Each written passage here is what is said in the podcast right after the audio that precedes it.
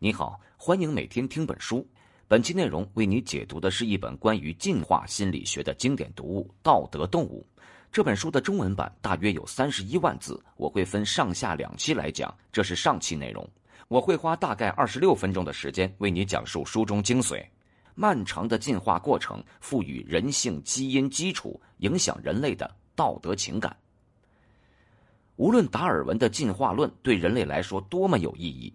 在普及到大众里的时候，都会遇到这样一个问题：它有什么用？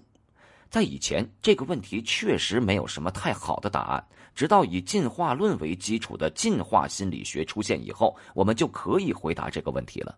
答案是：进化论可以帮助我们了解人性。了解人性这件事儿，对大部分人来说都是非常重要的。无论是家庭成员的相处，还是工作伙伴的交流，和人有关的工作，大多都要和人性打交道。对人性更多的了解，会帮助我们理解这个关系社会。本期内容为大家解读的这本书，涉及到了很多行为科学，不过最主要的还是进化心理学。进化心理学认为，人类的各种心理机制都是进化来的。说到进化，就不得不提达尔文的物种起源。达尔文是19世纪英国生物学家，进化论的奠基人。他所写的《物种起源》提出了生物进化学说，摧毁了各种神造论和物种不变论。进化论提出以后，人们很容易就会想到一个问题：人类和动物相比，是不是特殊的？我们的本质是不是和猩猩差不多？在很长的一段时间里，人们都觉得自己很特殊，是独一无二的。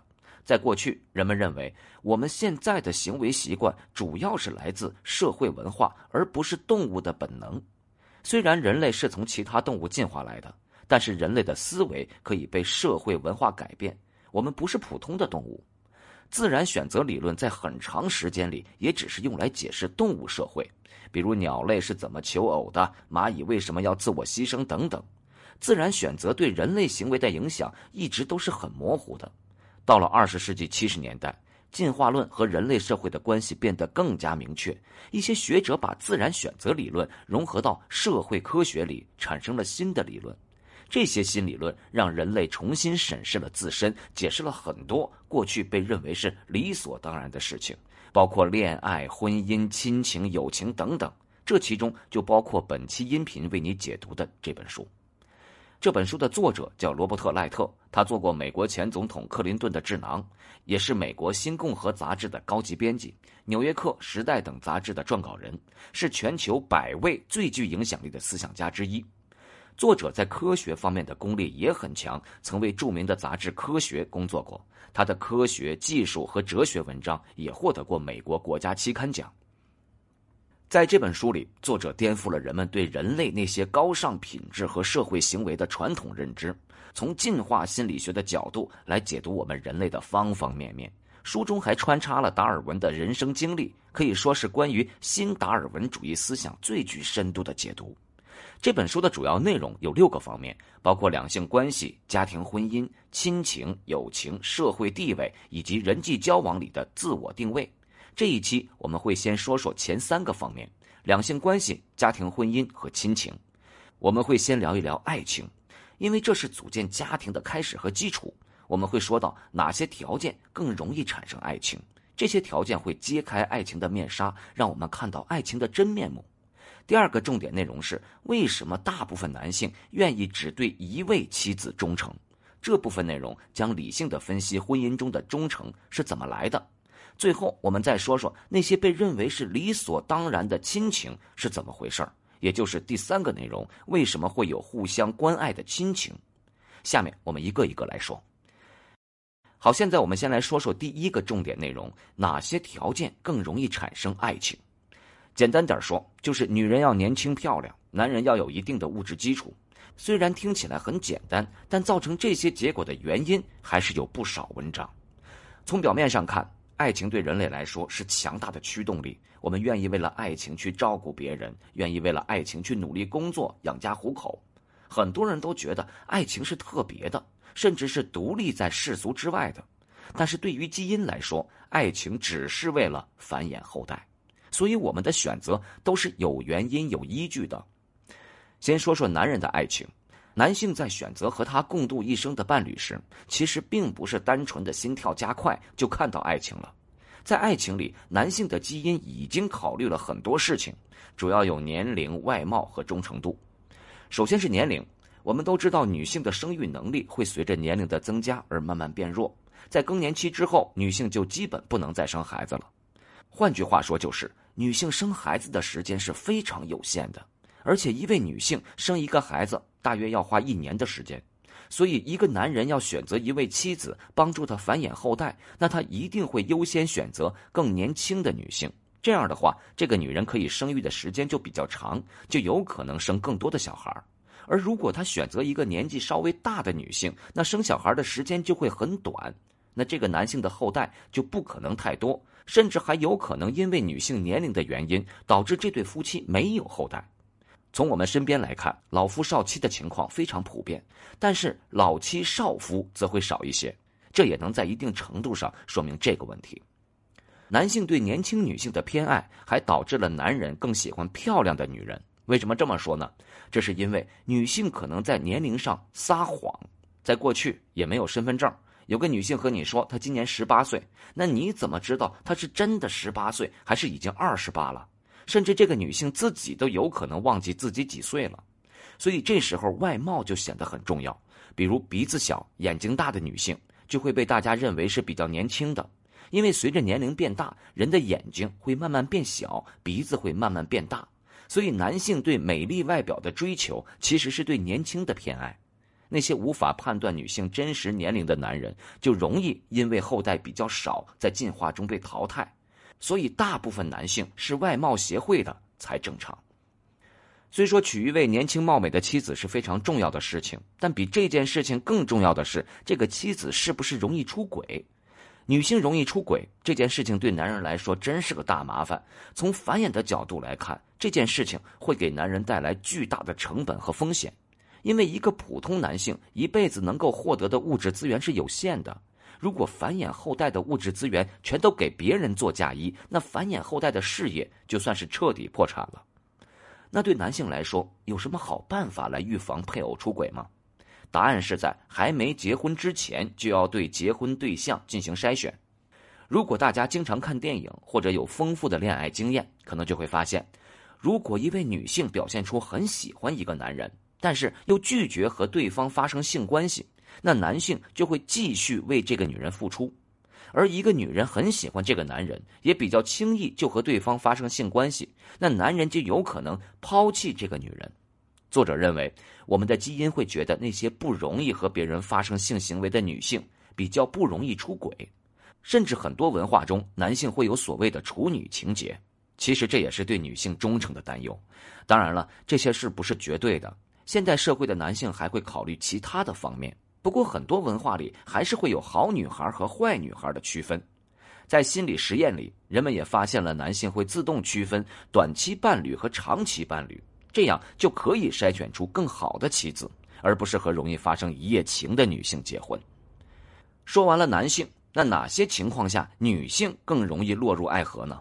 我们都知道，男性发生性行为的成本很低。但是女性不一样，女性生个孩子要接近一年的时间，在怀孕期间还要有人照顾，刚出生的孩子也没办法独自照顾自己，要依靠父母才能活下来。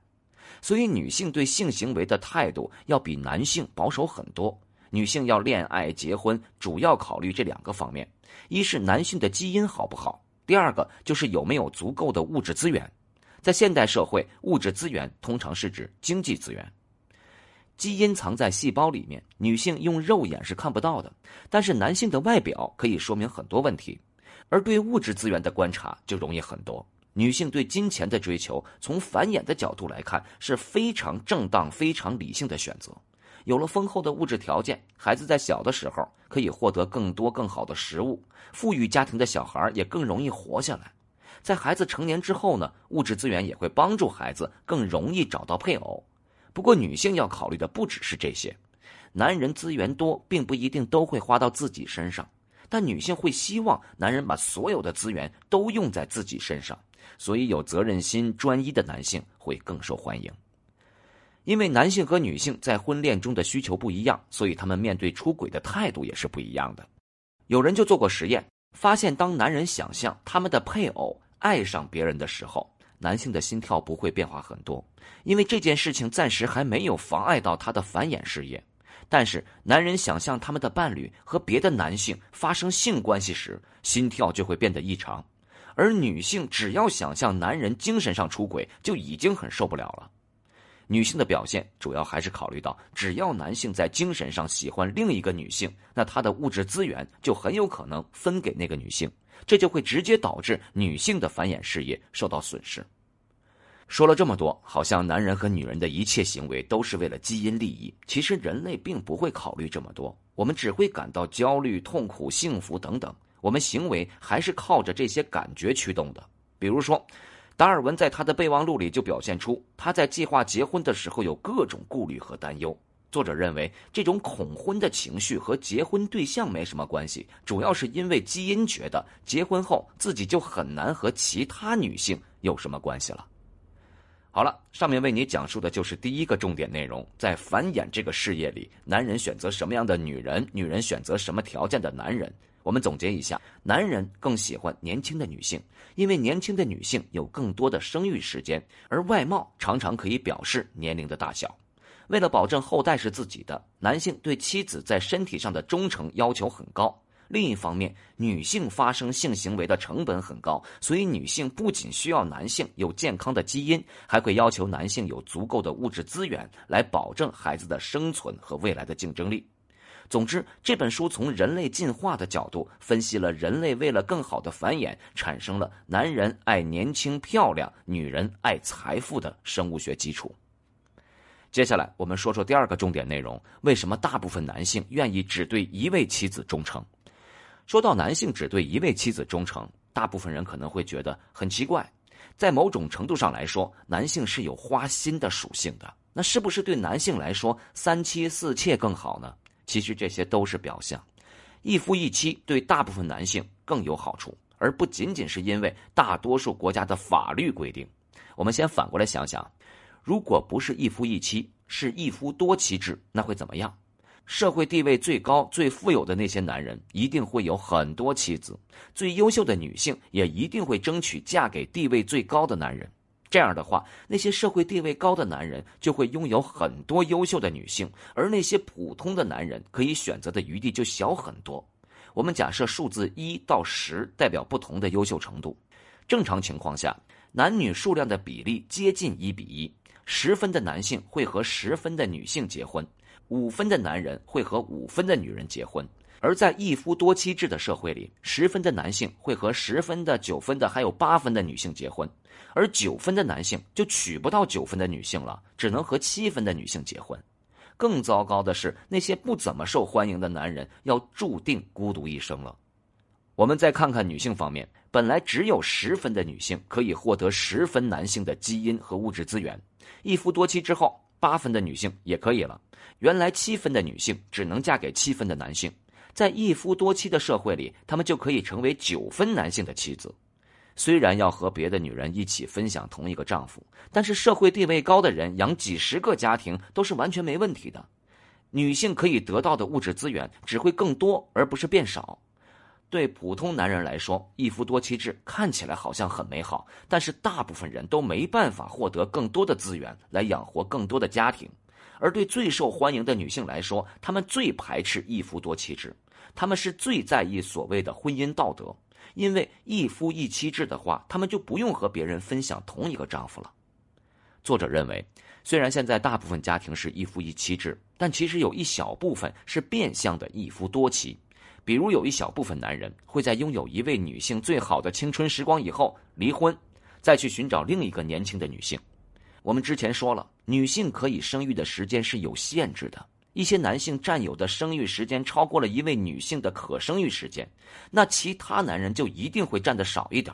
这种变相的一夫一妻制，本质上看也是一夫多妻制。我们就来说说一夫多妻制有什么不好。首先，一夫多妻制不利于孩子的成长。我们都知道，离婚有可能造成某个孩子只能被一个人抚养。如果孩子只是和爸爸或者只是和妈妈在一起生活，那在教育方面就容易缺失。作者认为。大部分孩子是被两个不同性别的人教育，而单亲家庭在这方面就不容易被满足。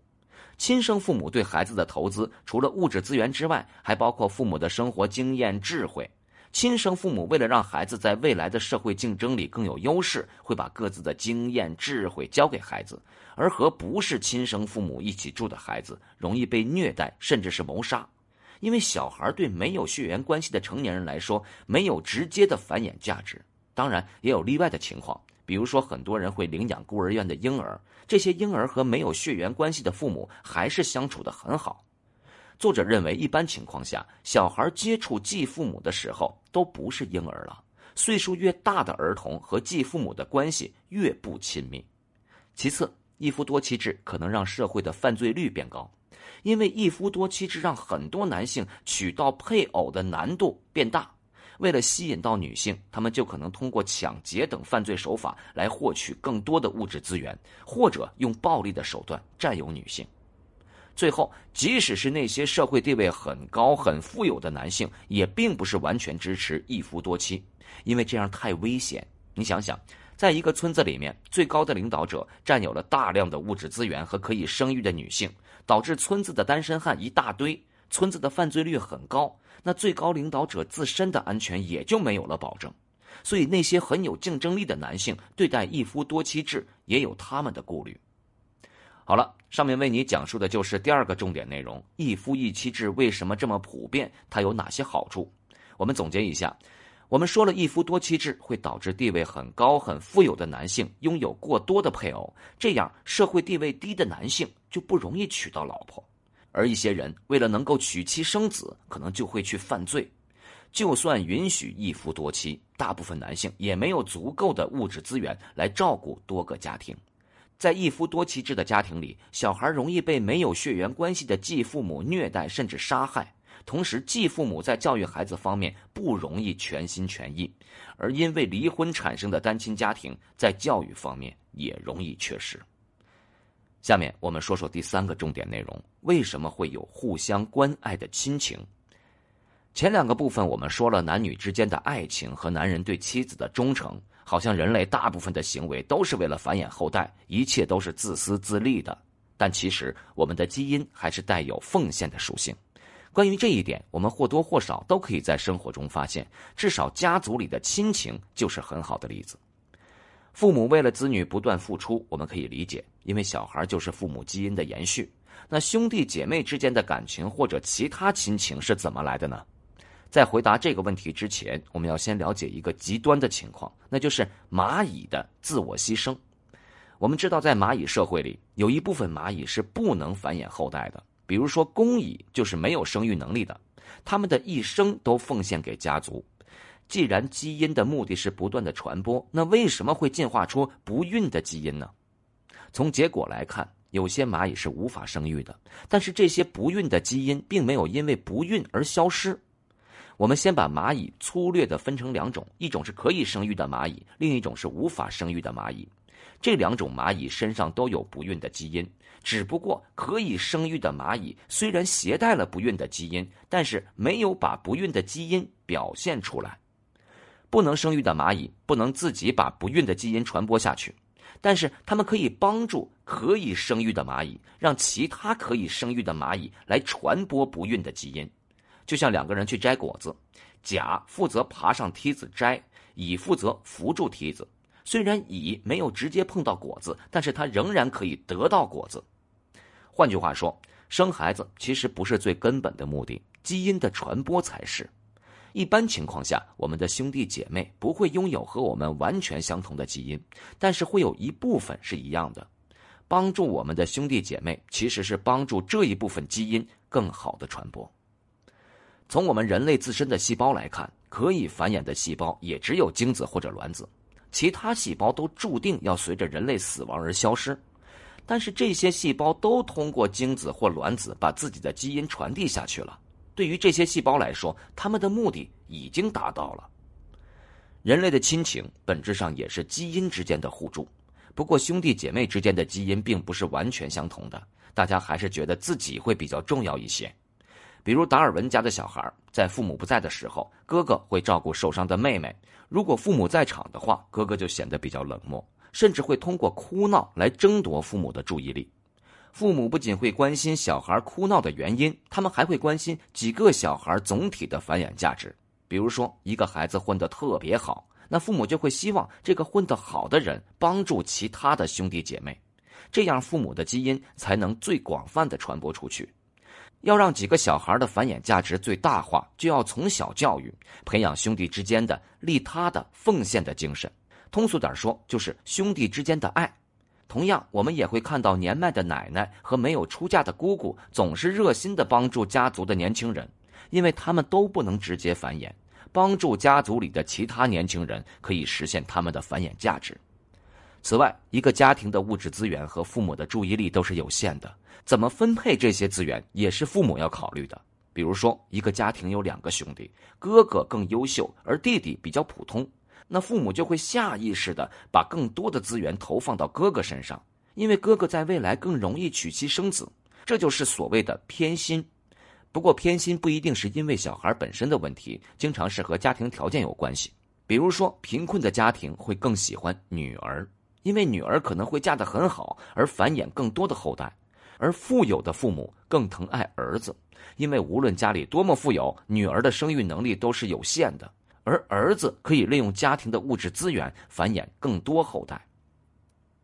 现实的数据也印证了这些结论。比如说，在19世纪旧时代的中国和印度，杀害女婴的现象更多的集中在上层社会，在有钱人家里。家产更多的被儿子继承，女儿分到的比较少。北美的家庭调查也发现，贫困家庭的女儿有百分之五十以上是母乳喂养的，而儿子被母乳喂养却不到百分之五十。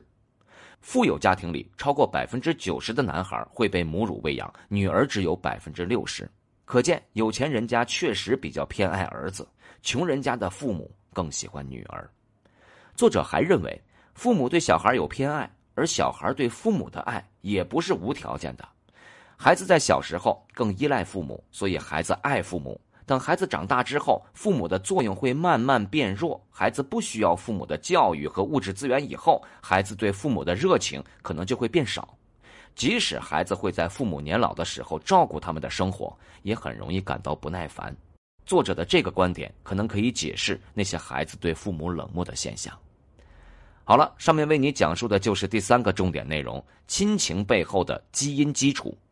我们总结一下，亲人的基因会有一部分是相同的，亲情是基因之间的互助。